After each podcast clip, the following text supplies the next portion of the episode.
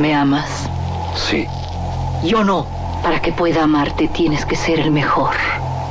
En este desierto viven los cuatro maestros del revólver. Tú tienes que encontrarlos y matarlos. De las primeras letras del guion a la proyección de la última copia, las mejores escenas de acción suceden detrás de la pantalla. Porque ahí donde ves yo antes era rico de a madre. ¿A poco? Nomás que, hijo, no veas que me gasté la feria. Una parte, la neta, me la gasté parrandas, desmadre, viejas, pedo. ¿Y la otra parte? No, es así, me la gasté a lo pen... Radio UNAM y la Academia Mexicana de Artes y Ciencias Cinematográficas presentan Toma 46. El cine en voz de sus creadores.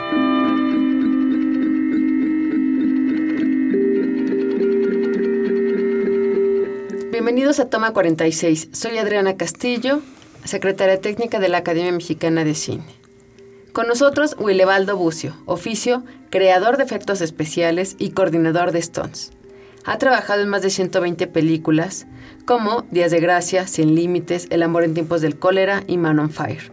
En 2015, obtuvo el Ariel por mejores efectos especiales por su trabajo en El crimen del cácaro Gumaro. Willebaldo, un gusto tenerte aquí. Gracias. Willebaldo, cuéntanos qué es hacer efectos especiales. Sí, mira, realmente todo esto es una cuestión de créditos, porque nuestro crédito siempre ha sido de stunt coordinador. No tenemos el crédito de efectos especiales. Ok. Pero sí implementamos efectos especiales, meramente es una cuestión de créditos, ¿no? Eh, es una... eh, han confundido nuestro trabajo durante mucho tiempo, ¿no? Por ejemplo, voltear un coche es un efecto especial finalmente. Este, todos estos vuelos, ¿no? De, o- entonces, nuestro trabajo en efectos especiales es meramente para lograr los stones. Es- es- o sea, somos especializados en ese, en ese aspecto. Meramente si quieres ver este espuma volando y todo eso, no, ese no es nuestro trabajo. Nuestro trabajo es más hacia con las personas. Preparar para que estén las condiciones. Sí, y de seguridad y tanto de cables, arneses, si tienen que salir volando por una explosión, ¿no? Y además que se vea natural.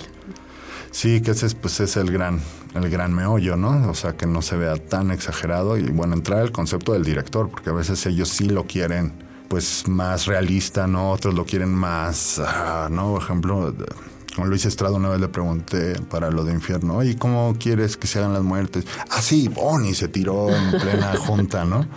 Eh, mucha risa. ¿Y por qué? Porque quería un concepto más western, ¿no? Ajá. Por ejemplo, del infierno, ¿cuál fue la escena más este, compleja? Estuve en una donde estaba María Rojo y de cuando está así dándole dando el speech este A todo el pueblo, ajá. Esa parte es difícil porque hay estopines de por medio, ¿no? Eh, Que era una balazos. balacera. Sí, entonces tiene que haber una sincronía y tiene que pasar. El actor no puede estar pegado al otro actor que le puede incluso quemar. Entonces son cuestiones de básicamente de seguridad y de sincronía. Eso eso para mí sí es complejo. Las demás eran un poquito más separadas. Y ahí hubo Stones, por ejemplo, para esa escena. Sí, Eh, era Ernesto Gómez Cruz. y- sí, claro, hay, vari- hay varias escenas, ¿no? Donde- Ah, es Ernesto Gómez Cruz, claro. Ajá, el, el- el que viene siendo el, el presidente. Exacto. Este, y, el- ahí hubo dobles, no. Sí, hay un doble que tiene una, una máscara de látex con la cara de Ernesto Gómez Cruz en, el, en la del la pelea de gallos, que está muy bien hecha y digo, la cámara la- se puede abrir y verlo perfectamente y pasa completamente que es él. Desapercibido. Sí. Ese es el arte, de que el efecto especial no se note todo el truco y el ensamblaje.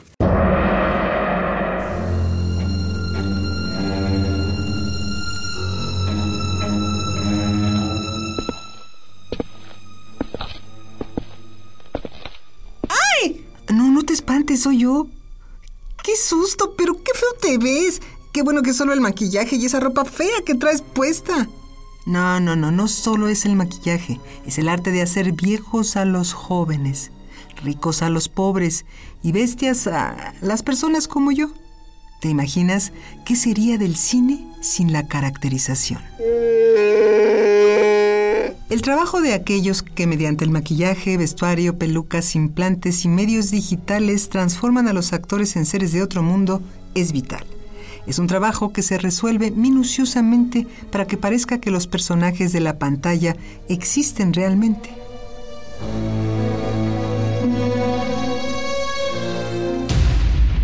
Oye, y dime, ¿tienes reglas básicas para trabajar?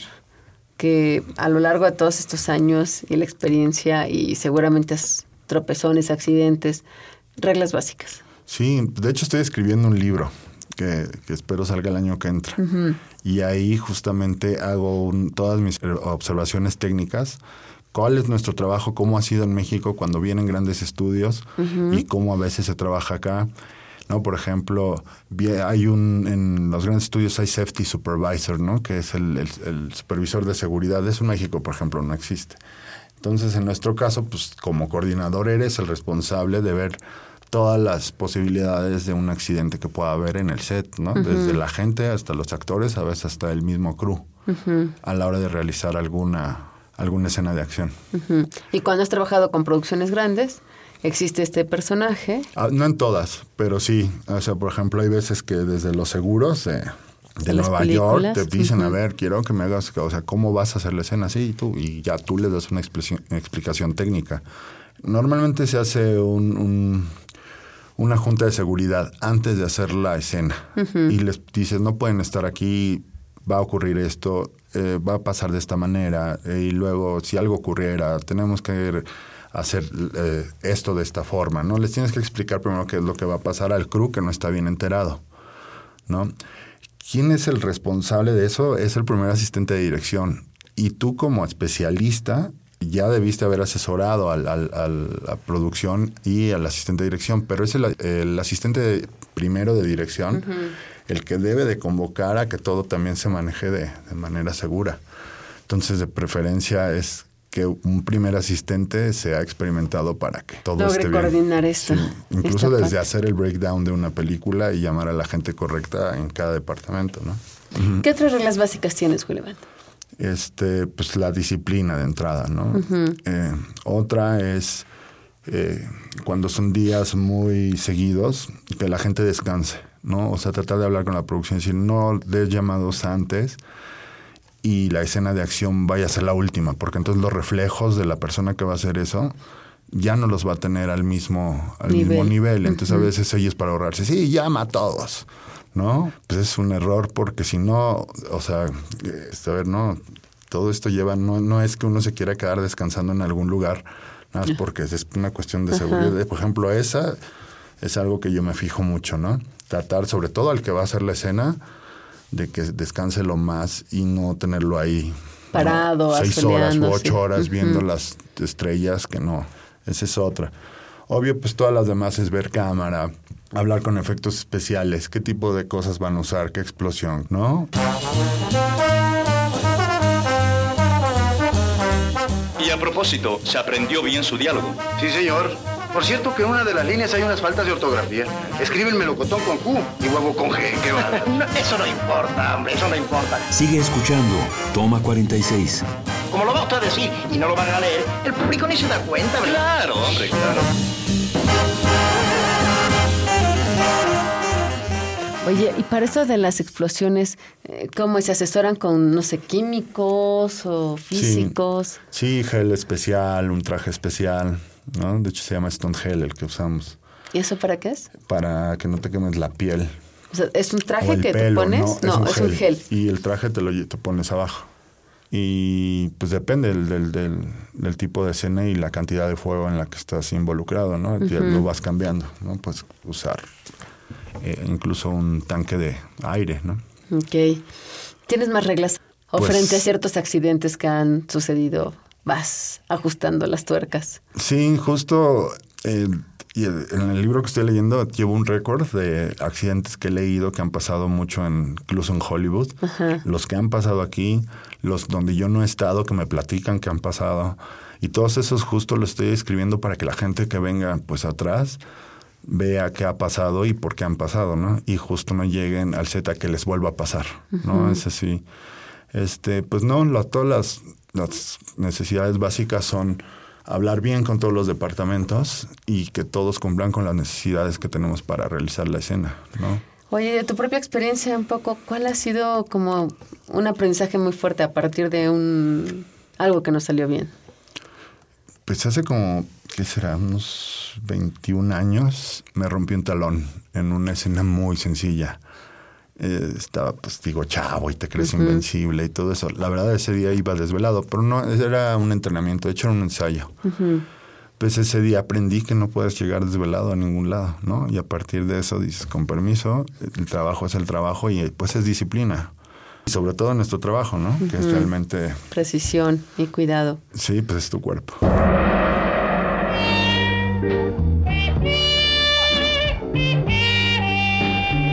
Par de piernas jugosas atraviesan la pantalla. Zapatillas de tacón muy alto, medias de red, ligero de encaje. Fichera. Mujer que a través de la conversación y el baile incita a los hombres al consumo de alcohol. Y quien por su éxito en esta encomienda recibe una ficha que al final de su jornada laboral será canjeada por dinero. 1952. Se abren las puertas del cabaret Bombay. En la carta se ofertan bebidas que despiertan la lujuria, servidas por exuberantes meseras. En este ambiente se desarrolla la historia de Bellas de Noche de Manuel M. Delgado, película que inauguró el cine de ficheras. Este género, bastante popular en los años 70, aportó buenos ingresos en taquilla, pero poca calidad a la producción de cine nacional. ¡Ay, qué buenas naranjas hizo Dios para sus jugos! A mí no me ande con esos piropos groseros, ¿eh, Amador? Yo no soy tan facilota como las otras. Características principales del género, también llamado sexy comedia. Abundantes desnudos femeninos, agasajos al compás de música tropical, diálogos construidos principalmente por albures, temas románticos y títulos sugerentes.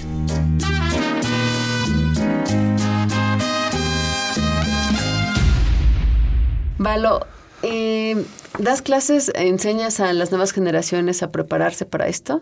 Sí, bueno, tenemos una escuela, no está muy abierta, la verdad, porque mucha gente luego se le antoja a la primera, ya que están arriba del caballo y les dices que se tienen que caer. Ya no, ¿no? O sea, sí se necesita un temperamento, entonces no puedes tenerla abierta a ver si sí o si no, porque todo es un costo. Este, sin embargo, pues hay como diferentes maneras de ir preparando a alguien para que después tú lo, lo le enseñes la técnica en el cine, ¿no? Que hace desde artes marciales, parkour y todo esto, sirve bastante para que cuando llegan, este, cuando lleguen ya tengan al menos una educación física y tú ya vayas enseñándole más esta parte, pues digamos que artística o de pantomima o como la quieres llamar, que es para igualar. Para ya un entrenamiento básico. Oye, una pregunta, ¿hay niños stones? Este, sí han empezado de niños algunos, pero no. Yo uso siempre adultos, ¿no? De diferentes. Y ahí sí tenemos que doblar a un niño. Prefiero usar a un adulto con cuerpo de niño porque este, es mucha responsabilidad, demasiada, ¿no? No los puedes exponer.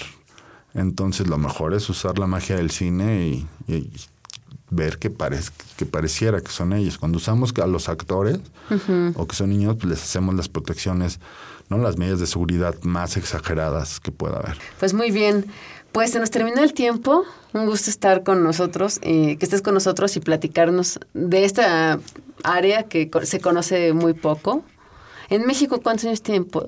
¿Cuántos años lleva ya llevándose a cabo? La especialidad, pues con el nombre de Stones, hijo, yo creo que como unos 40, si no me equivoco, treinta y tantos, con el reconocimiento del nombre, ¿no? Eh, antes, pues los usaban como caballistas o como extras, ¿no? O sea, tenían otro tipo de, de, de nombre. De categoría. pero de que ya les llamen Stones, yo creo que más o menos es eso.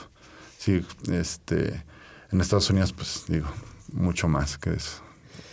Pues muchas gracias, Gulebaldo, y pues eh, a todos los que están en las redes, los invitamos a que nos sigan por Twitter, arroba Academia CineMX y en Facebook, Academia Mexicana de Artes y Ciencias Cinematográficas. Bucio, un coordinador de Stones. Muchas gracias.